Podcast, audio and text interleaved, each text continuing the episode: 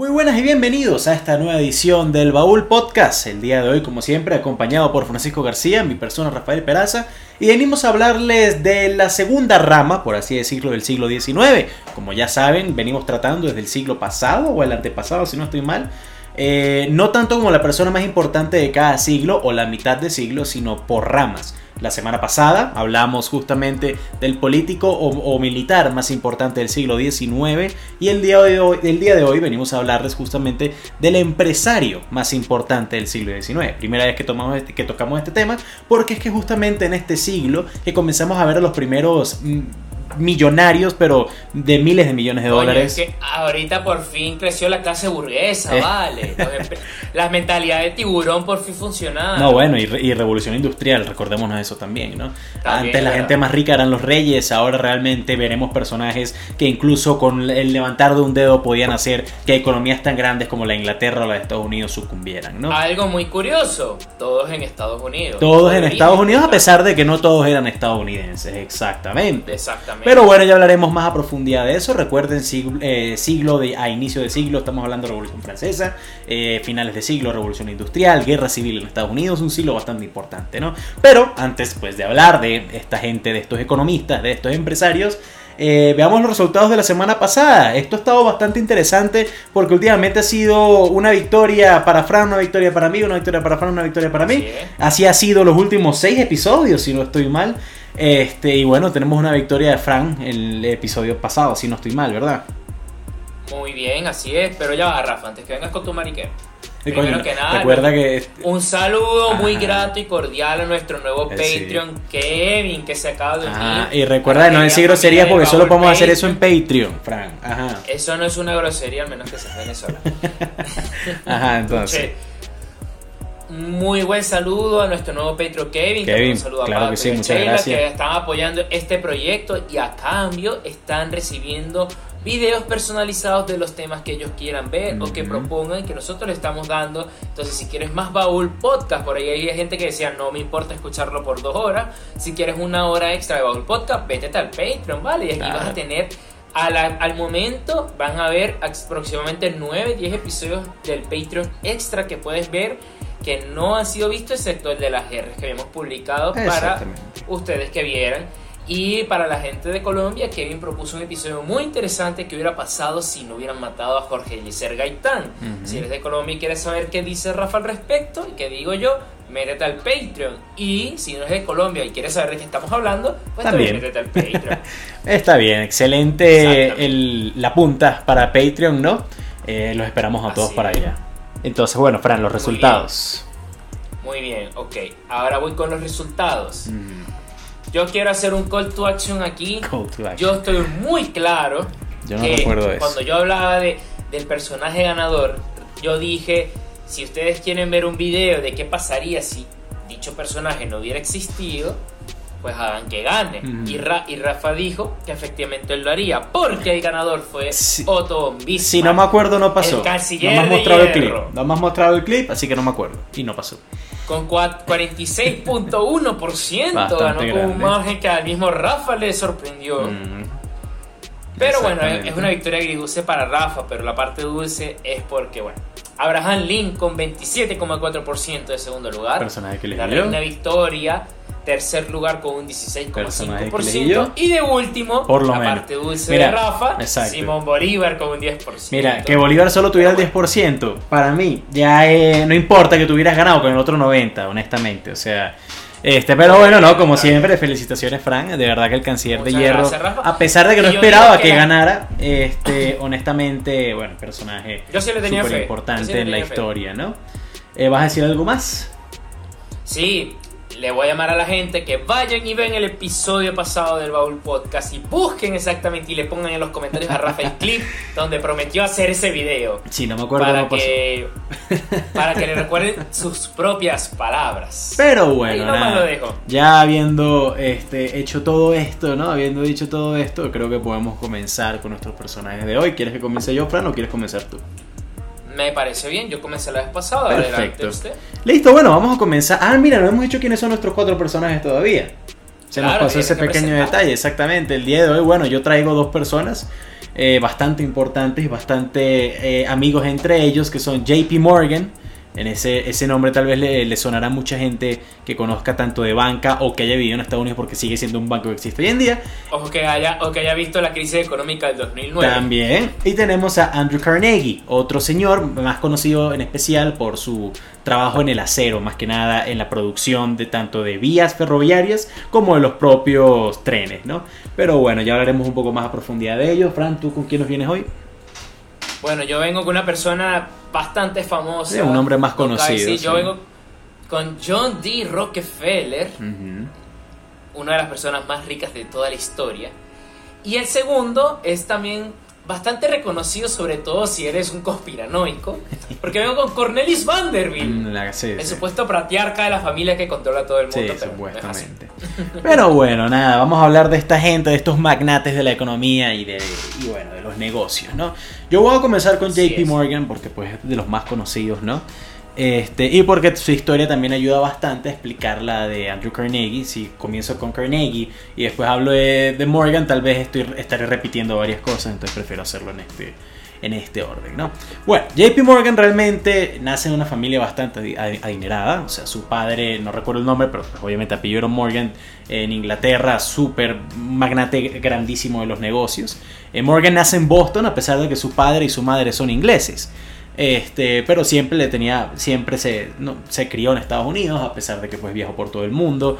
Este, estuvo enfermo de joven, bastante enfermo, una enfermedad que lo que hacía que en los inviernos, creo que era neumonía, si no estoy mal lo que tenía, eh, le pegara bastante duro. Entonces su padre hizo lo más razonable, lo que cualquier padre haría, que es enviarlo un, un, un año entero a las Islas Azores, en Portugal este, en el norte de África. En Portugal, pero eso está en África. En el norte de África, exactamente. Eh, para que se curara, ¿no? Y bueno, aprendió un poco de portugués, después se fue eh, para Francia, donde aprendió a hablar francés, después para Alemania, donde agarró un gran amor por el arte y también aprendió un poco alemán.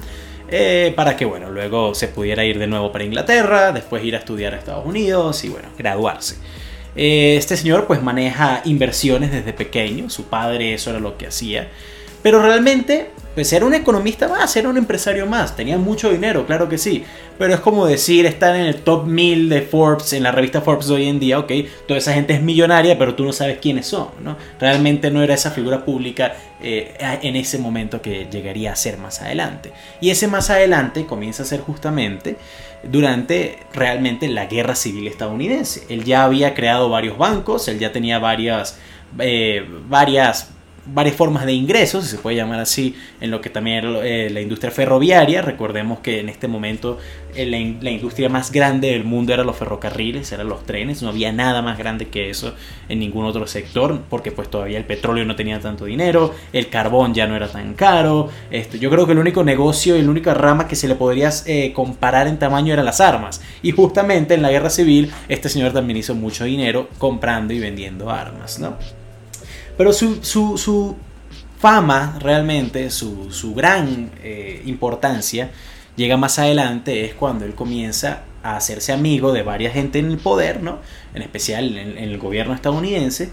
Conoce a personas como Andrew Carnegie, que lo que hacían era pues producir acero. Y él comienza a decir, mira, estamos viendo que en Estados Unidos este señor viajó por todo el mundo y viajaba por todo el mundo todo el tiempo, le encantaba navegar, ese era, su principal eh, pasatiempo y pasaba dos semanas, un mes en todos lados aprendiendo y estudiando qué estaba pasando en el mundo, realmente era todo un trotamundos.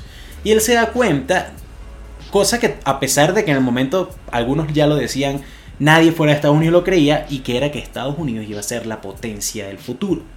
O sea, en ese momento recordemos, sí, Estados Unidos era un país muy grande, pero estaban en medio de una guerra civil o, recién saliendo de ella, todavía necesitaban de, Inglaterra y de Francia para muchas cosas, no era la potencia que sería ni siquiera para la Segunda Guerra, ni siquiera para la Primera Guerra Mundial. Era simplemente una potencia regional en América, el principal lugar donde, donde hacer negocios en todo el continente americano. Entonces él dice, mira, este, voy, él le encantaba mucho el trabajo de Alexander Hamilton, por cierto. Una de, uno de sus hijos se casó con una de las descendientes de Alexander Hamilton. Y él dijo, pero su, propuesta bancaria, de la cual ya hablamos un siglo atrás, tiene muchas fallas. Yo quiero venir a hacer algo diferente. Entonces él comienza a crear un gran número de bancos. O sea, no solamente JP Morgan. JP Morgan Chase, que así se llama hoy en día, sería la, la unión de más de ocho bancos más adelante, ¿no? Pero él comienza a decir, toda esta gente que está haciendo demasiado dinero como Carnegie, como el propio Rockefeller, en todo lo que era el petróleo, en todo lo que era en los ferrocarriles, todos estos negocios que están haciendo boom, ¿no? incluso las armas, él dice, hay que ayudarlos a manejar todo este dinero. ¿Y cómo tú manejas mucho dinero ya teniendo dinero? Fácil, abres un banco, ¿no? Así de simple, ¿no? Entonces este tipo comienza... Que era una figura que existía, básicamente. ¿Cómo? Tenía 250 años existiendo. La figura del banco. La figura del banco tenía sí. 200. Tenía mucho tiempo existiendo, es verdad. Pero la idea de banco que teníamos era, si tú vivías en Nueva York, tú ibas al Banco de Nueva York. Si tú vivías en Boston... No, eran bancos regionales. Exactamente, si tú vivías en Londres, difícilmente te servía tener una cuenta en el Banco de Nueva York. O sea, tenías tú que antes de ir a Londres, sacar tu plata en Nueva York, ir a Londres, cambiarlo a libras y ahí sí te valía la plata, ¿no? Este señor comienza es a diseñar un sistema bancario nacional. O sea, realmente eso era lo que faltaba en Estados Unidos. Y tú verás, por ejemplo, por qué tanto en las películas de, de- del viejo oeste, porque habían tantos robos a los trenes. Porque de nuevo, si tú vivías en Nueva York y te estabas mudando a San Francisco, por ejemplo, del otro lado del, del- de- del país, y que eran días de viaje, tú no podías simplemente la plata que tienes en Nueva York usarla en San Francisco, tenías que llevarla contigo. Por eso habían tantos robos, por eso se diseñó el sistema de bonos, pero todo eso había problemas. Entonces JP Morgan lo que dijo, mira, tu plata en Nueva York te va a servir en San Francisco, tu plata en Miami te va a servir en Washington State, es en el estado de Washington, del otro lado del, del país. Incluso comenzó a abrir banca en Alaska, que en ese momento ni siquiera era estado. Entonces, bajo ese sistema bancario fue que realmente el gobierno de los Estados Unidos comenzó a ver el potencial de ser un financiador a nivel mundial. De hecho, él mismo ayudó a poner presidentes, lo que era Robert Cleveland, era, eh, estaba aquí en la, en la mano de, de este señor. O sea, de hecho, en 1897, una de las crisis más grandes de Estados Unidos fue por la desconfianza en los bancos. Y fue justamente JP Morgan el que dijo, mira, gobierno de Estados Unidos, ¿qué necesitas? Tú necesitas es, en este momento, que tu sistema bancario esté respaldado por qué? Por algo muy valioso. ¿Qué es muy valioso? Bueno, el acero y el oro. Vamos a hacerte unos bonos, te voy a comprar oro desde afuera, te lo voy a meter en un banco y me vas a dar a mí la concesión para manejar la Reserva Federal de los Estados Unidos, que es la que hoy en día se sigue manejando y la que hoy en día responde eh, cuando hay crisis económicas para que no colapse todo el sistema, ¿no? A pesar de que en el 2008 vimos... Una de las que no se tiene ni puta idea de qué hay adentro. Eh, Exactamente, No, no exacto. eso está, es eso está debajo, eso está debajo justamente del banco del edificio de JP Morgan, este, a varias cuadras del Empire State y esa es de las bóvedas más seguras del mundo, ¿no? Este, se sabe que hay oro, se sabe que hay plata, se sabe que hay otro tipo Y las teorías conspirativas dicen que está vacío. esa es otra, pero bueno, nada, eso ya no vamos a hablar de conspiraciones como tal, a no ser que, bueno, estén arraigadas a su nombre, ya lo veremos en los personajes de Frank. Pero bueno, llega en 1905, estamos hablando ya del siglo XX, es verdad, pero pues este señor se murió en 1913, si no estoy mal, y casi toda su vida la vivió en el siglo XIX, entonces lo metimos en este siglo, para los que pregunten por qué estamos hablando del siglo XX en este momento, ¿no? Para 1900, ¿qué te dije yo? ¿5? ¿4? ¿5? Bueno, Sí. 1905, si no estoy mal, llega un presidente, que muchos habremos escuchado y muchos habremos visto en películas, eh, que se llama Teddy Roosevelt. Y este tipo, bueno, dice, mira, no puede ser que realmente la economía nacional de los Estados Unidos esté manejada por dos o tres huevones. Así de simple, no puede ser. Y comienza a meter leyes de, de, de, de- de mono- de antimonopolios y todo este tipo de cosas. Y ahí es cuando entonces... Eso también lo voy a mencionar yo. Exactamente, y ahí es cuando entonces se, desre- se, se desregulan los bancos, por así decirlo. De nuevo, este tipo tenía nueve bancos a su nombre, JP Morgan, JP Morgan Chase, eh, J Morgan, no sé qué, todos eran algo Morgan, porque él está enamorado de su, nombre, de hecho su hijo se llamaba JP Morgan Jr., ¿no? O sea, JP Jr. Morgan. Este, pero bueno, ahí es cuando él comienza a unir todos los sistemas bancarios. Pero pues de todas formas, de nuevo, a pesar de que de la, la mayor contribución de este señor hoy en, eh, tanto en el pasado como hoy en día, fue realmente formar la Reserva Federal de los Estados Unidos y de nuevo manejar todo el sistema económico bancario de este país y hacerlo lo que alguna lo que hoy en día sigue siendo, ¿no? Cosa que también serviría, por ejemplo, en Inglaterra, en Francia, incluso en el Imperio Ruso los el poco tiempo que duró después. Realmente pues fue ese, e- e- esa contribución de haber diseñado todo el sistema económico actual de los Estados Unidos lo que más grande se le puede acreditar. Ya pues para finalizar realmente, a pesar de que eso fue lo más importante, eh, también se le acredita una historia bastante curiosa. Él era el dueño de la empresa acerera que fundó y que construyó el Titanic. Y recuerden que a este señor le encantaba navegar y eh, también era de padres ingleses. Él, no fue que casi se montó y no se montó. Él, él estaba a nada de montarse en el Titanic y se enfermó. Y decidió no montarse en el Titanic. Y pues el Titanic se hundió. pero no voy a decir que era el dueño del Titanic, pero sí era el dueño de la empresa que lo fabricó, obviamente. Entonces tenía, uh. tenía algún tipo de preferencia para poder montarse en el primer viaje del gran barco de la historia, ¿no? Este, primer y último. Primer y último. Eh, pero poco, o sea, como para un poco de curiosidad, ¿no? Hoy en día, de nuevo, JP Morgan Chase sigue existiendo. Eh, la Reserva Federal de los Estados Unidos es la reserva más grande de dinero en el mundo, es la economía más fuerte del mundo todavía. Este, entonces, bueno, se le acredita muchísima importancia a este señor en la historia tanto financiera como nacional de los Estados Unidos. Y ya. Está bien. Perfecto. Bueno, yo no tengo mucho que decir. Es que es difícil. Esto creo que una, tónica de este capítulo porque la verdad todos estos tipos hicieron cosas importantes en su rubro, se hicieron ellos mismos. Claro. Y, y bueno, entonces nada, voy, si me dejas, voy con el siguiente. No, dale, tranquilo. Este sería el momento en que yo saco a Rockefeller, pero yo quiero ir un poco con orden cronológico. Ah, bueno, dale. De paso se mezcla con el otro y yo voy con Cornelius Vanderbilt. Así como, como Rafa habla de Morgan, habla de. Yo voy a hablar de Rockefeller, incluso también de Andrew Carnegie. Los tres mueren en el siglo XX, pero la mayor parte de su vida y sus negocios son en el siglo XIX. Pero yo voy con un caso distinto, que es Vanderbilt, que fue predecesor de todos ellos. Porque Cornelius Vanderbilt nace en 1794. Bastante más atrás, sí. Exacto, Estados Unidos ya se había independizado, pero él nace de una familia holandesa en esta zona, en lo que ahorita se conoce como Staten Island, mm. en Nueva York, Island. que en esta época era una colonia holandesa. Y él viene de familia holandesa y su familia, su padre es holandés que fue un inmigrante en esta colonia. Y pues como todo inmigrante en el Nuevo Mundo vino buscando riquezas y demás y pues no era de mucho dinero. Vanderbilt no creció en un ambiente de mucho de mucha prosperidad, como se pudiera decir. Y en este caso Vanderbilt murió en 1877, que este murió técnicamente en el siglo XIX y, y bueno, con su historia Vanderbilt ha apodado el Comodoro. ¿Por qué? Porque el su padre tenía un negocio el negocio era básicamente de transporte marítimo. En este caso, este, el padre de Vanderbilt tenía un barco y él transportaba gente a través del río Hudson, ¿verdad? Por todo el estado de Nueva York.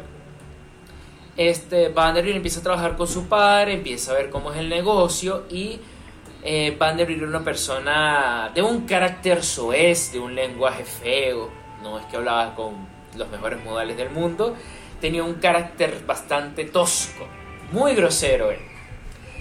Pero empieza a agarrarle el truco al negocio, ahora trabajando para su padre, y él lo que dice es que mm, yo voy a empezar mi propio emprendimiento. Vanderbilt compra su primer barco y muy jovencito, con 16, 18 años, él crea su propia línea de transporte a través del Hudson y empieza a transportar y él ve una oportunidad de negocios. Y este es un nombre que, oportunidad que veía, oportunidad que tomaba. Ve una oportunidad de negocios en el que sus transportes él le podía bajar la tarifa, ganar un poquito menos, pero empezar a ganar clientes. Empezar, aún no era manejar ah, el monopolio, no tenía la capacidad para hacerlo, pero efectivamente es una táctica que él hizo durante toda su vida, que es lo que en inglés se llama el undercutting, que es básicamente rebajar tus precios para hacer que las empresas competidoras no puedan comprar, no puedan básicamente comprar tus precios. Hoy en día eso es ilegal, cabe recalcar, ¿no? Por lo menos en Estados Unidos. Eso es ilegal. Sí, en, Estados Unidos eso es ilegal ahorita, e incluso esa es la base de la guerra económica que le montó Trump a China, porque eso es lo que hacían las empresas chinas para competirle a las empresas en el mundo, mm. porque como están en base de todo el estado, el estado y el aparato financiero chino, etcétera, pues bajaban sus precios para que los proveedores se hicieran. Y a veces incluso eso producía, producía pérdidas este, a corto plazo para la empresa que lo hacía. Efectivamente, y Vanderbilt sabía esto muy bien. Mm. Y él fue la primera persona en hacer esto, mm. cabe destacar. Entonces, efectivamente, él empieza a agarrar gente, empieza a ganar dinero y compra otra flota, todo lo que él agarra, en vez de pues quedárselo para él, comprar casa, etc. No, él lo vuelve a invertir en su negocio. Empieza a comprar flota, barco, barco, barco y crea su flota marítima, ¿verdad? Vanderbilt crea su flota marítima y empieza a ser una persona un poco más importante dentro de la sociedad, pero por, por lo mismo que dije, su carácter soez, que hablaba muy feo, que no se le entendía mucho, es bastante rechazado por la élite, por así decirlo, a lo cual esto a él, pues ni le iba ni le venía, le molestaba un poco, pero su negocio iba bien. Hmm. Empieza a hacer su, su, flota marítima y por la altura de 1840 eh, pasa lo denominada fiebre del oro. Los colonos se empiezan a sentar en, el área de California, en toda esa zona, y descubren que hay yacimientos de oro importantes en la costa oeste. Hay yacimientos de oro importantes. ¿Cuál es la cosa?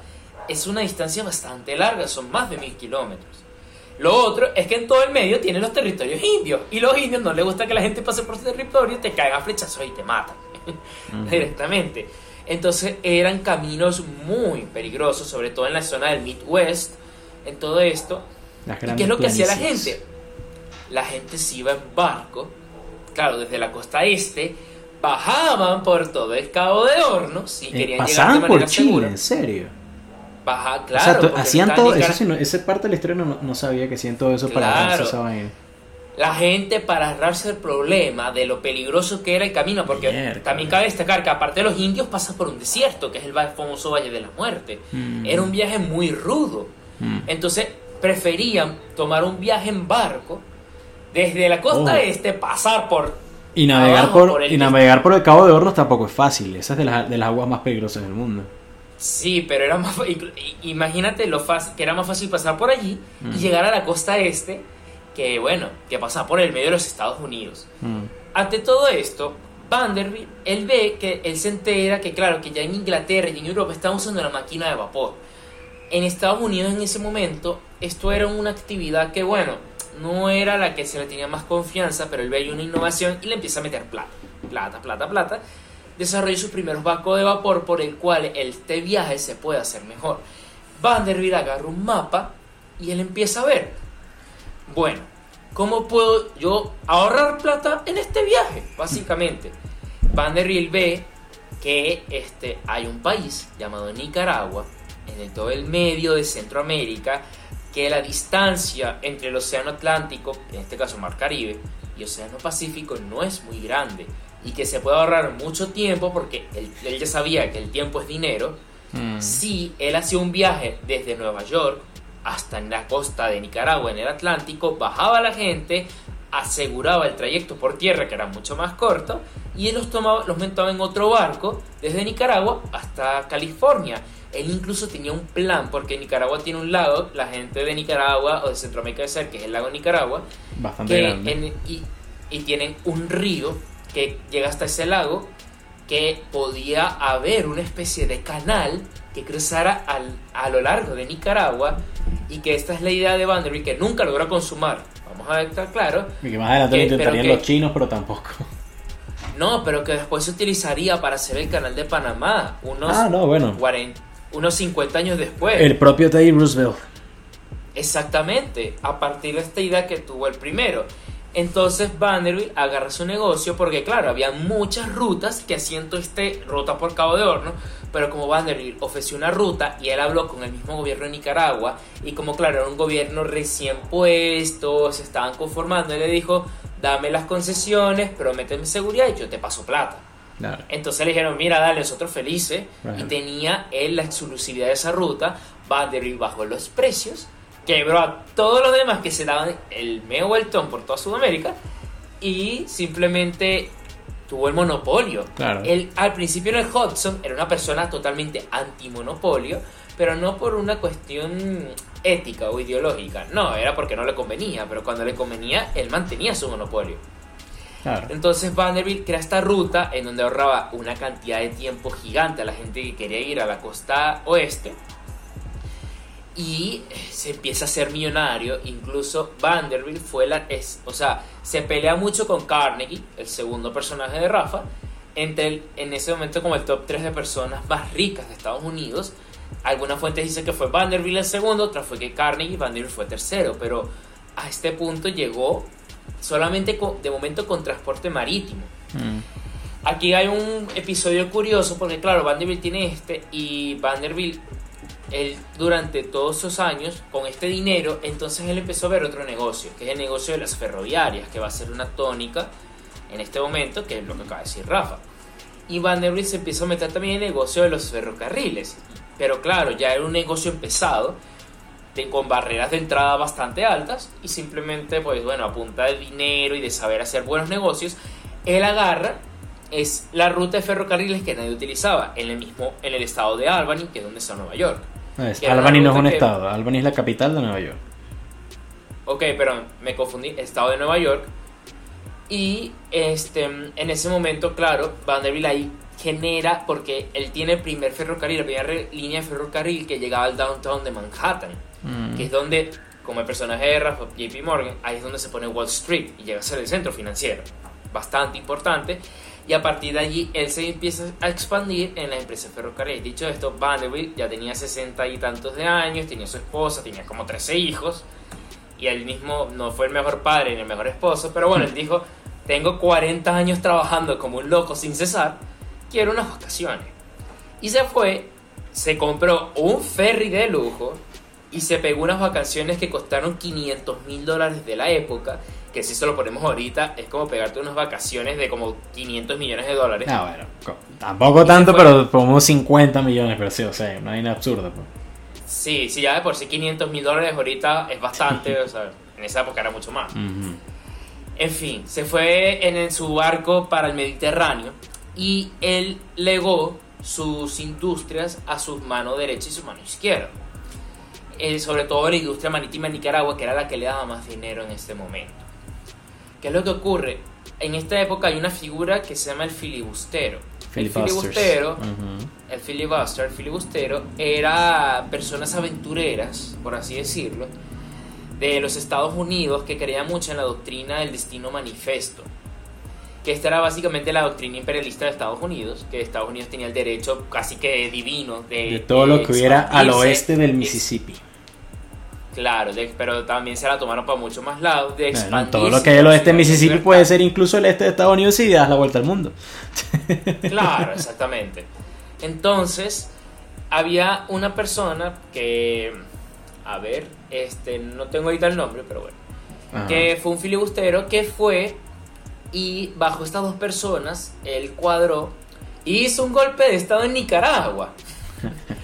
Esta persona agarró, fue con un pequeño ejército de mercenarios y tomó el poder en Nicaragua. Este. Y básicamente le dio todo el negocio a estas dos personas que traicionaron a Vanderbilt. Vanderbilt estaba en el Mediterráneo y se entera de estas noticias.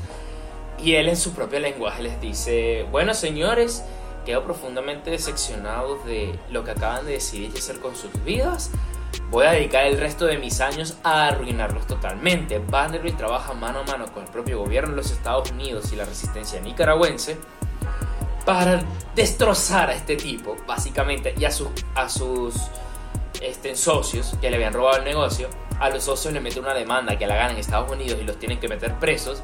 Y este tipo va, él ayuda a financiar la resistencia que lo votan. Y el tipo más adelante moriría fusilado en Honduras porque intentó hacer lo mismo en Honduras y lo atraparon y lo fusilaron.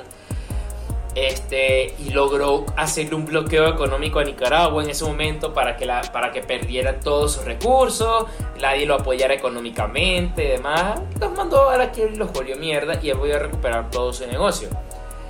Y entre las cosas que destacan de él en su influencia, porque él al final murió como a los 83 años y este, tuvo una vida al final tranquila.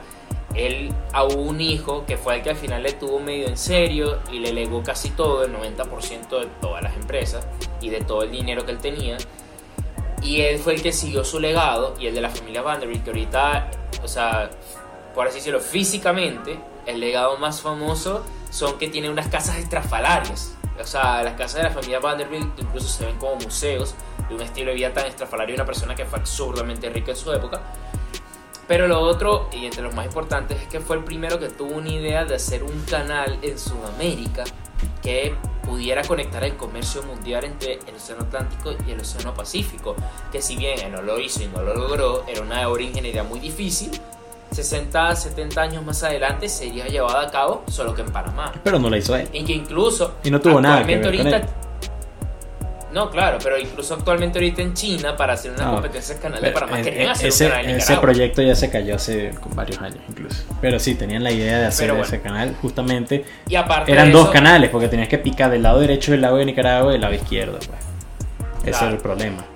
Y la otra dentro de los mismos Estados Unidos fue eh, de los primeros, porque vino antes que Rockefeller y que Morgan, o sea, él nació antes, ya él era empresario importante antes de cuando justo cuando nacieron estos dos personajes, que fue una parte muy importante del desarrollo de los Estados Unidos, sobre todo en esta época de la fiebre del oro, que a los otros no los agarró por un simple hecho cronológico. Mm. Y bueno, este es Cornelius Vanderbilt. Está bien, está bien. Un poco, un poco rebuscada tu asociación con el canal de Panamá. Pues sí, tuvo la idea, nunca la hizo y habrá estaría el, el precedente, pero pues, o sea, eso no se le puede quitar a, a Teddy Roosevelt y a, sus ingenieros, ¿no? Bueno, y a sus generales que hicieron que Colombia entrara en guerra y, les quitaran esa vaina. Pero bueno, nada, está bien, está bien, está bien. De un hombre humilde en sus inicios pasemos a otro, ¿te parece? Justamente Andrew, Carnegie, que mucha gente le dice Carnegie. Eh, pero él, al haber nacido en Escocia y considerarse escocés, escocés americano, este, realmente su pronunciación tiene que ser Carnegie, ¿no? Pero bueno, nada, este tipo nada, muy poca gente lo sabe. Sino que yo estuve, estuve estudiándole, bueno, eso es lo que decía, pues. Carnegie nace en Escocia, como ya dije, una familia humilde. De hecho, el papá lo que trabajaba era este en, no en coser. Bueno, eso tiene un nombre especial. las coseduras, las coseduras que sobresalen. Eso que como para marcar, como para poner letras y ese tipo de cosas. No me acuerdo cómo se llama eso, pero el papá eso era lo que hacía. Este, pero tuvo la mala suerte de que llegó la revolución industrial y pues eso ya lo hacía una máquina, ¿no? Entonces perdió su trabajo. Vendieron todo lo que tenían en Escocia porque la idea de mudarse a Estados Unidos este, traía esperanza, ¿no? Del sueño americano, como se plantea en las películas. Entonces gastaron todos sus ahorros, vendieron todo lo que tenían para poder asegurar que la familia completa se pudiera montar en un barco y llegar a Nueva York. Dicho y hecho, él siempre dice que de las cosas que jamás se le olvidarán en su vida era cuando era niño y tener que viajar comiendo pan duro y agua sucia en un barco durante dos semanas, que era lo que tardaban los, el viaje y estar metidos en, la base del, barco como sardinas, mientras que arriba estaba la clase alta comiendo caviar y quién sabe qué más, ¿no? Pero bueno, efectivamente la familia llega a Nueva York, ese no era su destino final, su destino final era Pittsburgh porque ahí vivía una de sus tías, la hermana de su madre. Y llegan a Pittsburgh, Pensilvania, que hoy en día este, es la ciudad más acerera, tanto de Estados Unidos como me atrevo a decir de todo el continente de América. Eh, pero en ese momento no era así. De hecho, hoy en día está el equipo de los acereros de Pittsburgh, que es su, orgullo, ¿no? Su equipo de fútbol americano. Los Steelers. Los Steelers, exactamente. Y ya verán por qué. De hecho, este tipo tiene una estatua enfrente del estadio de, de, los, de los acereros de Pittsburgh, ¿no? Pero bueno. Él llega a Pittsburgh, comienza a trabajar, eh, haciendo de todo. De hecho, eh, comenzó siendo repartidor de periódicos. De nuevo, un tipo súper humilde. Y poco a poco fue subiendo. Él nunca estudió, ni siquiera estudió en el colegio. A él la mamá le enseñó a escribir y a, leer, pero hasta ahí. Eh, pero era un tipo muy carismático y se hacía muchos amigos, tanto así que luego de ir subiendo de trabajo en trabajo, eh, terminó siendo, tenía una muy buena letra, por cierto, muy bonita, eh, y terminó siendo el asistente personal, en especial para escribir cartas, de, de un empresario en Downtown Pittsburgh, o sea, en el centro de la ciudad. Ahí es cuando el empresario comienza a agarrarle mucho cariño, él comienza a subir, este, comienza a ganar ya 5 mil dólares anuales, cuando comienza no solamente a ser un asistente, sino que se vuelve socio de la firma de inversionistas. 5 mil dólares en ese momento, bueno, para, era mucha plata, no solamente en la época, sino para alguien que antes, dos años anteriores, estaba repartiendo periódicos, ¿no? Y comienza, bueno, a aprender, pero de nuevo era demasiado carismático, tenía demasiada oratoria para cualquiera, podía sacarle conversación este, a la señora que limpiaba la oficina, tanto como al presidente de la empresa, ¿no? Y eso también lo ayudaría muchísimo más adelante. Tanto así que, bueno, se casa con una muchacha de muy buena familia. El padre de esta muchacha este, comienza a ver su potencial y le hace un préstamo de 50 mil dólares para invertir en bonos de qué? De acero. Porque él decía que la minería de acero en Pittsburgh estaba siendo este, totalmente olvidada al lado de otros tipos de cosas como oro y petróleo que están comenzando a hacer un boom. Carnegie no es de la misma época de de, de, de, Vanderbilt, pero de todas formas no estaban tan separados, ¿no? Y pues ya todavía seguía habiendo mucha fiebre del oro y, en especial de petróleo en esa época. Pero justamente como Frank muy bien indicó, el problema era el transporte, el problema era cómo llevar las cosas de un lado al otro. Y él se dio cuenta de que esa invención en Europa que los ingleses estaban utilizando para mover cosas de un lado al otro, que era el tren, iba a ser un boom gigantesco para solucionar los problemas de tener que andar en barco por Cabo de Hornos o tener que andar en barco, bajarse Nicaragua, pasar al otro lado y volver a subirse. Y él dijo, esto va a ser solucionado por el simple hecho de que un tren puede mover todo de un lado al otro sin tanto problema. Y comienza a invertir todo lo que tiene, más toda la plata que le estaba prestando su, eh, su, su suegro, en acero. Cuando él comienza, cuando la venta del acero comienza a ser una cosa absurda, porque el acero llegó a valer casi que lo mismo que la plata y el oro en algún momento, de lo valioso que era para poder construir tanto trenes como vías. La base de toda la industria. Claro, es que el acero es la base de toda la industria. Ahí es cuando, eh, eh, cuando él se da cuenta, después de contratar a muchísima gente, bueno, a estos geólogos y todos los que estudian los suelos para ver qué hay, qué minerales hay, se dio cuenta que en Pensilvania había reservas de acero gigantescas, es que él comienza a invertir tanto para la extracción del acero. corregir. ¿Cómo? el acero no es un material que se Bueno, sí, o sea, es una. Hay reservas minerales que se funden y ahí se bueno, Hierro y otro tipo de cosas, perdón. Bueno, están los minerales necesarios para hacer acero y para refinarlo y convertirlo en acero. Este, es verdad, tienes razón. Se me olvidó, se pasé por, por alto ese detalle. Pero bueno, nada, comienza a invertir ahora no solamente en la producción de acero, sino en la construcción de vías ferroviarias. Y la plata comienza a sobrarle. Y él dice, bueno, ¿qué más hace falta para hacer más trenes? Coño, los trenes, ¿no? Entonces funda la primera ferroviaria de Pensilvania. Ya habían unas en Nueva York, obviamente, pero pues él manejaba el negocio del, acero. La gente de Nueva York necesitaba el acero que él producía para poder hacer eso. Entonces él dijo, mira, ya yo no te voy a vender más nada porque lo voy a hacer yo mismo. Cuño, entonces perfecto. El tipo comenzó a tener demasiada plata, demasiadas inversiones. Todo el mundo lo veía este, como este señor de Pittsburgh súper eh, super contento porque también era bastante, eh, ¿cómo es que se llama esta gente que ayuda mucho a las demás personas? No, eh, filántropo. Ah, filántropo. Sí, sí, sí. Este, él fundó 500 mil bibliotecas, este, donaba muchísima plata, porque era de orígenes humildes, él sabía lo que era pasar hambre, ¿no? Este, pero bueno, ahí, ahí es cuando conoce a un tal JP Morgan, que le dice, mira, ¿Cuánta plata necesitas para que esto que tú estás haciendo en Pensilvania y que estás comenzando a construir para el oeste, lo multipliques por 5 en todo el país? Bueno, nada. Y él dijo, bueno, mira, necesito tantos millones de dólares. Y JP Morgan, mira, te los tengo. Yo tengo que ser el dueño del 49% de tu empresa. Ah, listo, perfecto. Se volvieron pana los dos. Excelente, burda amigos. Y ahí es cuando todo el sistema ferroviario de Estados Unidos, que durante muchísimo tiempo fue el más grande y más, más eficiente del mundo, este, comienza a agarrar forma. O sea, fue realmente bajo, bajo Carnegie, más la ayuda económica de JP Morgan, ¿no? que lograron fundar todo este sistema ferroviario. O sea, ahí de nuevo, lo, lo curioso es que a pesar de que Carnegie y JP Morgan trabajan de la mano, no podían ser personas más diferentes. Carnegie lo llevaba muy bien porque pues era su principal inversor. Pero Carnegie era un tipo humilde que este, que le gustaba realmente devolverle a la comunidad, mientras que JP Morgan tiene, se, le, se le acuña la famosa frase de que si tienes que preguntar cuánto cuesta, entonces no tienes el suficiente dinero para pagarlo, ¿no? Y cuando JP Morgan, bueno, realmente tenía la cantidad, o sea, el tipo era muy elitista, sinceramente.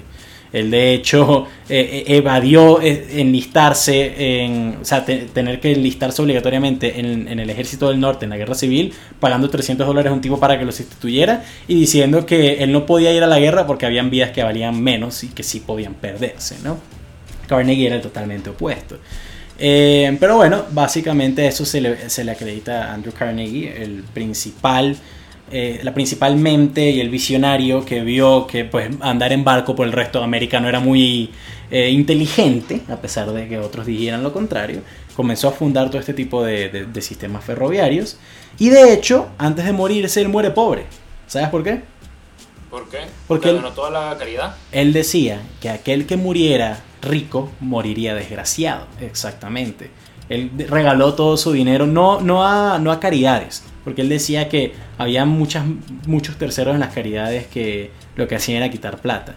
Él fundó bibliotecas en todo, en todo el país, fundó, parques en todo el país, montó de estos lugares donde, los, los, homeless shelters, eh, donde pues la gente sin hogar puede ir y recibir comida y una cama por, por, los días necesarios para que después puedan conseguir trabajo. Él regaló, creo que casi todo, o sea, le habrá dejado a sus hijos, obviamente, uno que otro millón de dólares.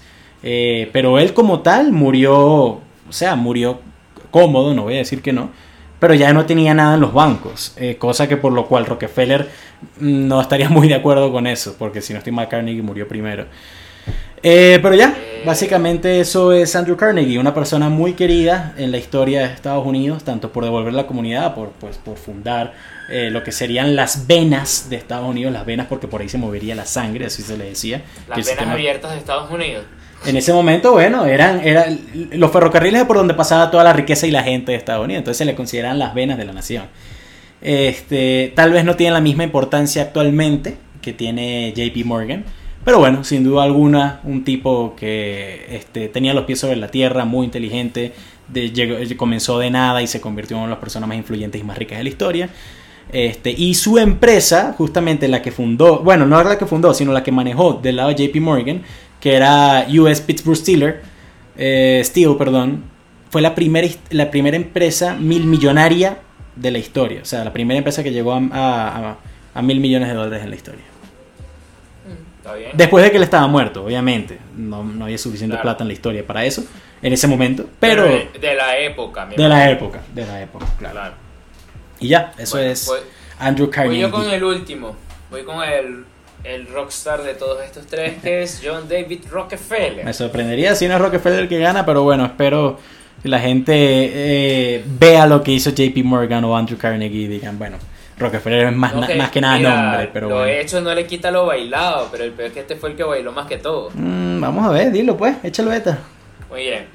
John D. Rockefeller, cuando él tenía solamente dos objetivos en su vida uno era lograr lo que en la época eran como 500 mil dólares y el otro era vivir hasta los 100 años. Y de esos dos falló en uno, que fue vivir hasta los 100 años porque vivió 97. Muy bien, John D. Rockefeller, este, él creció de una familia humilde también, no fue pobre pobre, era bastante humilde, pero él creció trabajando con su madre en criando pavos. Porque su padre era un vendedor que era básicamente como lo que sería ahora un vendedor de Herbalife o de estas cosas multipiramidales. Porque el papá se consideraba. bueno, si el papá se consideraba, este, ¿cómo es que era? Un botánico alternativo viajero, que era básicamente una persona que vendía aceite de serpiente diciendo que te curaba todo. Y no, obviamente no, no te curaba un coño. Pero bueno, el padre así tenía una labia increíble y el padre Rockefeller les quería inculcar desde pequeño que no podían confiar en absolutamente nadie. Incluso se dice que cuando el pequeño John iba a abrazar a su padre de niño, el padre se le quitaba para que él se cayera y así aprendiera. ¿Qué coña madre? O sea que le quería este, inculcar la desconfianza de sus hijos porque así les iba a ser agudos en el mundo, ¿verdad? En fin, esto puede que define un poco la vida de John o no, pero em, John lo que sí es que él repudiaba bastante a su padre. Su padre tuvo una relación de bigamía, que en ese momento no era ilegal en los Estados Unidos, eh, con la madre de John y con pues la que era la amante. Y tenía varios hijos, a los cuales la familia del amante, John pues renegó, no consideraba a sus verdaderos hermanos. Dicho esto, él, lo que quería John era superarse, independizarse lo más rápido posible y pues salir de eso. Él estudió en un pequeño, lo que sería por así decirlo, un técnico, un poco de contaduría, y él salió y consiguió un pequeño trabajo como muy joven, 16, 18 años, donde él ganaría 50 centavos por hora de ese momento que no era nada. O sea, era básicamente no le permitía vivir, era ¿Por hora o por día? ¿Ah? ¿Por hora o por día? Pero, perdón, por día, por día. Mm. Era por día, por hora era un poquito más. No, pero por día. Por hora era un coñazo Pero plata. estaba. Sí. John estaba feliz. O sea, él estaba bastante contento con eso. Que incluso ya cuando era un archi recontra hiper multimillonario. Este, ese mismo día que él consiguió trabajo, él lo hizo un feriado propio y era el día del trabajo, el día que John se tomaba a celebrar el día que consiguió su primer trabajo. Esto define un poco la personalidad de John, que era una persona que amaba trabajar.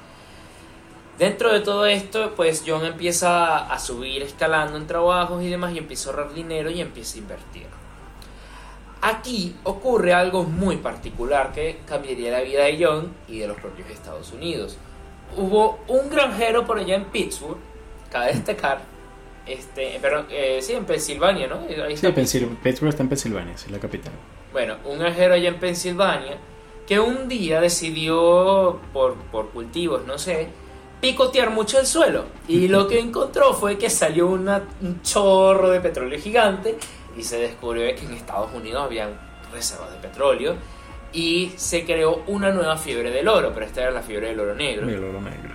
en el que todos se fueron a Pensilvania a ver quién coño consiguió un poquito de petróleo para pues hacerse rico, porque era porque en este momento para qué se usaba el petróleo, es verdad que no habían aún automóviles como tal, los barcos eran a vapor o era una vela, pero en este momento cualquiera que haya visto haya leído Moby Dick o haya visto la película de En el, El corazón del mar, de ballena. Exactamente, la iluminación bas- estaba basada totalmente en el aceite de ballena, que era algo bastante difícil y peligroso de conseguir porque tenías que ir a buscar a cazar las Y ballenas. porque en alta mar. extinguieron, extinguieron casi todas las ballenas, porque comenzaron cazando en el Atlántico Norte y terminaron fue pasando hasta México, pero al Ah. oeste, o sea, Sí, o sea. pasando eh, por Cabo de Hornos y todo eso. sí. Pero en ese momento no les importaba la ecología ni tampoco existía ni Greenpeace ni PETA. Entonces, este, pero era bastante difícil. Tenías que capacitar marineros, tenías que mandarlos a alta mar por cuatro meses. Los perdías muchas Entonces, veces. Claro, perdías muchas veces y el aceite era algo que literalmente tenías que matar la ballena, montar la ballena en el barco y empezar a extraer el aceite. todo. Era un trabajo bastante asqueroso Mm. este, y no siempre lograbas, porque eso dependía de la grasa de la ballena, no siempre lograbas sacar tanto aceite. Tantos barriles. Porque claro, dependía del tamaño, si cazaste una ballena bebé o no. Era algo bastante complicado, pero eh, y por eso era bastante requerido. Pero descubrieron de que el petróleo era mucho más fácil de sacar, mucho más barato de hacer, no Mucho tenías que al combustible. mar a matar un animalito. Animalito. Y pues, Oh, animalote. Por el animal más grande del mundo, déjame decirte. coño, sarcasmo. es sarcasmo, obviamente, es un animalote, pero bueno. Era un pinche animalito indefenso, excepto Moby Dick, que de- derrumbó como cuatro barcos. Moja, Mocha Dick. Mo- Mochadic, exacto. Entonces, ¿qué es lo que ocurre? Descubren esto y empiezan a ver un nuevo negocio para la iluminación porque del petróleo puedes sacar, ac- puedes refinarlo y sacar aceite. Rockefeller se entera de esto y él empieza pues a invertir en el origen desde el principio el negocio del petróleo. ¿Verdad? Y empieza a sacar, empieza a empe- aquí es cuando se empieza a multiplicar su riqueza. En esto ocurre la propia guerra civil y Rockefeller lo mandan a servir y hace algo muy común para la época. Él tenía cierto dinero y simplemente le pagó a alguien que fuera en su lugar, que era Igual algo que. común. Porque había una frase que él sacó de un reverendo estadounidense que la frase es que dice Dios me dio dinero.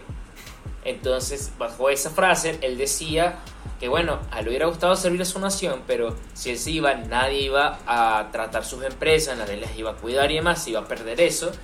Y pues que Dios le dio dinero fue por una razón, por la razón de que él tenía que ir y multiplicar ese dinero y seguir haciendo dinero. Y pues hizo algo común en la época y le pagó a alguien a que fuera a la guerra, si bien él apoyó con dinero, con armas a la causa, porque él era abolicionista, estaba del lado de Lincoln. Hmm. Incluso tuvo reuniones con Lincoln, en la- eh, por así decirlo, en el lado económico y demás. Dentro de todo esto, Rockefeller empieza a hacer más dinero y esto es todo, por así decirlo, se empieza a expandir a Cleveland.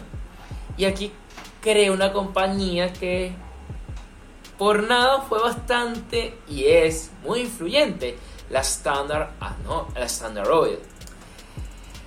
Compañía que él hizo crecer hasta ser la compañía con el 90% de la, del petróleo de los Estados Unidos y con la mayor parte del petróleo mundial, cosa que lo hizo el hombre más rico del mundo en ese momento y de los más ricos de toda la historia. Para ponerlo en perspectiva, ahorita se sabe de que la fortuna líquida propia, no en empresas, de Jeff Bezos es como 100 millones, no, 100 mil millones de dólares. La de Rockefeller, aplicando inflación, llegó a ser de 300 mil a 400 mil. Efectivamente, le metes a Amazon y le metes muchas más cosas, Bezos es mucho más rico. Hmm. Pero estamos hablando en este sentido de factura propia rica. O sea, yo, Rockefeller llegó a ser muchísimo más rico que todas las demás personas en ese momento. Incluido Vanderbilt, con el que hizo negocios, porque claro, Rockefeller necesita mover su petróleo para esta expansión que había hasta la costa oeste. Y salía con Vanderbilt y sus ferrocarriles, pues para moverlo de manera segura, porque necesita alguien que le asegure el, el barril de petróleo. Dentro de todo esto, Rockefeller empieza a ver el negocio y él dice, porque yo no me meto en trenes, y también se mete en el negocio de los ferrocarriles, en el cual él logra asegurar otro de los apartados, por así decirlo, de su propio negocio, que es la distribución. Entonces él tiene ya la extracción de petróleo, la refinación del petróleo y la distribución del petróleo, al menos en los Estados Unidos. Se vuelve a se hace extremadamente rico y tiene todo el monopolio y la cosa es que en este momento el gobierno de los Estados Unidos empieza a poner la vista en estas personas que se vuelven a ser muy ricas. Y están, como dijo Rafa hace un rato, dos o tres personas que están controlando toda la economía nacional, eso no nos conviene, queremos que haya más competencia, queremos que haya más emprendimiento. Y empiezan a lanzar leyes antimonopolio. Rockefeller ve que esto va, va obviamente en contra de sus intereses él crea una figura que aún se sigue utilizando hoy en día, que es la figura del trust, que en la traducción significa confianza, pero es que básicamente Rockefeller la Standard Oil Company, la Standard Oil Company la convierte en la Standard Oil Trust. Y él divide su compañía y básicamente los títulos de administración, por así decirlo, de como los dueños, que al final el dueño era él, se los divide en las juntas administradoras y la dividen muchas así para que cuando lo quisieran investigar no pudieran ver de que él tenía el monopolio porque técnicamente todas las demás eran compañías independientes, mm. De las cuales, pero al final todos estaban bajo el mismo arbolito, bajo la misma familia de su propia compañía y él virtualmente seguía teniendo todo el control y el poder. Todas respondían ante su propia compañía y así él logró crear la compañía petrolera más grande de todo el mundo. Industria de que solamente ahorita empezó a nacer y explotar y que hasta aún, apenas ahorita es que está, se podría decir, entrando a su ocaso, porque bueno, se está acabando el petróleo, las energías. Tiene varios años. Por eso, no, no, tiene varios años cayendo, digo. El petróleo. Ah, no, claro. Cuando yo digo ahorita, digo siglo XXI. hoy en día, hoy en día el petróleo no es ni el décimo sector más Sí, pero cuando yo me refiero, o sea, en el siglo XXI es que empezó el ocaso de la compañía del petróleo, o sea, después de ese gran boom que hubo mm. en la guerra de Irak y Afganistán, que el barril estaba más arriba de los 100 dólares, pues empezó a, caer y nunca más se recuperará, no, se recuperó ni se va a recuperar. Ni se va a recuperar. Ya, ya, se están haciendo las migraciones a energías limpias, etc. Pero entre las compañías importantes que hoy en día existen aún, que se derivaron al final de todas estas fiduciarias o de estas trusts de la Standard Oil, está, la, está Chevron, creo que está BP, que es la de Gran Bretaña, este, creo que está la Shell también, y hay muchos más, o sea, todas se derivaron al final de estas. Dicho esto, el gobierno de los Estados Unidos le agarró el truquito a Rockefeller y lo llevaron a juicio, que fue uno de los juicios más grandes de ese momento por violar las leyes antimonopolio Juicio el cual, pues, podemos decir que quedó en empate. Porque al principio Rockefeller lo iba ganando. Porque el gobierno de Estados Unidos, a pesar de que Rockefeller se hizo el objetivo de la prensa del momento que lo investigaba y que le sacaba los trapitos sucios de corrupción, lo que decían, bueno, corrupción era este momento que básicamente el tipo estaba engañando a la gente. Este, diciendo que el choro tiene una compañía cuando él la verdad tenía todas. Este, le sacó los trapitos de cómo manejaba su negocio y el gobierno de los Estados Unidos le encontró muy difícil rebatirle los, al equipo de abogados de Rockefeller este, de que efectivamente él no tenía esto, hasta que llegó un punto en el que pues lo empezaron a rebatir y al final por así decirlo se quedaron a tablas. Rockefeller básicamente, entre comillas, renunció al trust de todas estas subcompañías de petróleo, pero mantuvo como el 35-40% de todas las acciones de todas estas compañías. O sea, no perdió dinero, simplemente por así decirlo perdió el título. Y este, siguió siendo de las personas más ricas del mundo. O sea, habíamos hablado de que eh, Carnegie, y Vanderbilt eh, está, se peleaba un poco entre el segundo y el tercer lugar de las personas más ricas. JP Morgan creo que va de cuarto. Rockefeller, sin duda alguna, era el primero. E incluso cuando hablamos de Mansa Musa, llegamos a mencionar que, claro, por todo lo, lo, que se sabía que tenía mal y que técnicamente es el reinado de Mansa Musa, es así como el que le, lograba ganar a Rockefeller, más la inflación y todo esto. Pero quitándolo a él, viene Rockefeller. Y que es apenas ahorita que hay pues personas hay gente que tiene tanta riqueza que le puede comparar. Y pues que en ese momento Rockefeller estaba en los ferrocarriles, en el petróleo y incluso también se hizo filántropo. Rockefeller no solamente, si bien tuvo mucha fortuna y no dio toda su fortuna, no fue como Carnegie, creó la Universidad de Chicago, que es una universidad que hoy en día se puede vanagloriar de tener en su alma mater 87 premios Nobel, nada más ni nada menos. Este, y que y donó muchísimo dinero también a la comunidad. Existe la Universidad de Rockefeller, también fundada por él. Eh, creó el Rockefeller Plaza en Nueva York, el, este famoso lugar, incluso que sale en la serie 30 Rock, 30 Rockefeller Plaza y es una de las personas más importantes, por así decirlo, incluso ni siquiera de historia económica, en la historia de los Estados Unidos. Él al final mm. muere y él le deja pues el negocio a la familia y ese es John David Rockefeller. Está bien. Mira, o sea, Rockefeller, obviamente, digamos, si sacamos a Mansa Musa es el hombre más rico de la historia, pero si hablamos de importancia actual, que siempre es algo que tenemos en cuenta nosotros, realmente el petróleo es algo que no tenía la, eh, no, iba a ser para siempre, tenía sus días contados desde el principio, porque pues no es un recurso finito, eh, no es un recurso infinito. Desde el principio no. A ver, esto de la pero, energética, pero es que a ver, ellos sabían que el petróleo no era infinito. en una época después del petróleo, mm estas compañías energéticas van a seguir existiendo, solamente van a cambiar, van a hacer una transición energética. Pero no va a ser el negocio de él, o sea, sí, muy, muy millonario y todo lo que tú quieras, pero cuando hablamos de importancia, coño. O sea, Ahorita, o sea, me vas a decir la importancia del transporte marítimo y transporte ferrocarril cuando ahorita todos se mandan en avión o en barcos. Por eso estoy, estoy, defendiendo a JP Morgan, que es un sistema bancario que se sigue sosteniendo hoy en día, que incluso hasta el 2008 también, este, en la crisis tuvo mucho que ver con cómo se bancó. Llegó una crisis del 2008 y literalmente fue bajo su banco. Bueno, importancia, por eso te digo, pero hoy en día sigue y se seguirá manteniendo el mismo sistema económico hasta, hasta el final de la sociedad. Es un sistema que también hace, hace no sabemos si al final de la sociedad. Claro Eso puede cambiar. De la sociedad como la conocemos. ¿Cómo va a cambiar? Va a llegar Alexandre Ocasio Cortés y, y, va a volver a Estados Unidos no, comunista. Entonces. nada que ver, pero Marico, tú no sabes en 200 años qué sistema económico va a haber, cómo va a evolucionar el ser humano. O sea, a lo que voy es que, mira, ¿por qué JP Morgan no era más rico que, que Rockefeller?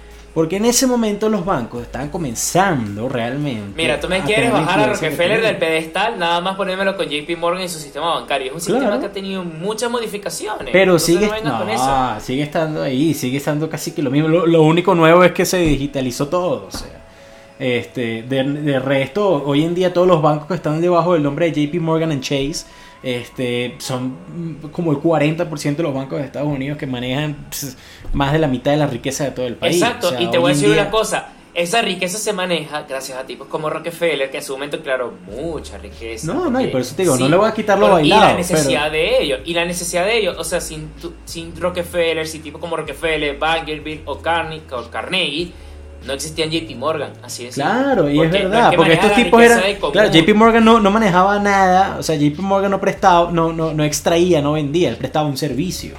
Era un, era un, servicio que todo el mundo necesitaba, todo el mundo necesita, todo el mundo necesitará hasta quién sabe cuándo. Y se necesita porque hay, hay tipos que vienen y con su emprendimiento y su innovación y su visión Mira, más ético, menos ético, te crean la riqueza para que tú manejes. Pero bueno, como siempre, como siempre decimos, ¿no? Ya dependerá de la gente ver qué es lo más importante para ellos, ¿no? Este, pero bueno, cuatro tremendos tipos, cuatro tipos que me atrevo a decir tienen la mayor influencia a día de hoy de todos los que hemos hablado. Me atrevo a decir eso. Porque a pesar de que no son, claro, no, no son nombres que te digo yo, tipo Abraham Lincoln y todo este tipo de cosas. Pero de cómo se manejan las cosas hoy, de cómo se manejan las cosas hoy en día, yo me atrevo a decir que estos cuatro tienen muchísima más influencia que. Bueno, tal no sé, yo me gustan más los científicos en ese sentido. Ah, bueno, pero, yo te dije que de los que hemos hablado hasta ahora, no hemos hablado de científicos. Eso es un pequeño spoiler para la semana que, viene. hemos hablado, de los científicos que ya hemos hablado, igual. Bueno, vamos a ver. Vamos, yo, está, yo hablaba de la cotidianidad. Pero eso es una opinión personal. Es verdad, es verdad. Vamos a hablar. Vamos a ver eso cómo va pasando. Este, pero bueno, como siempre decimos, ya depende de ustedes, amigos. Eh, como siempre, un gran saludo a todos nuestros Patreons, a Paco, a Sheila, a Kevin, bienvenido Kevin, y a, muchísimas, y a todos los que vendrán después. Este, y nada, recuerden que solo somos. Recuerden también ir a, Spotify si quieren ver estos episodios eh, sin pausas publicitarias. Exactamente, nos está yendo bien en Spotify. Súper super invitados todos para que vayan a escucharnos en, Spotify. Estos, estos episodios versión audio. Y nada, recuerden que solo somos dos pendejos hablando de cosas que hoy en día no tienen ningún sentido. Yo fui Rafael Peraza. Yo Francisco García. Y que tengan muy buen día.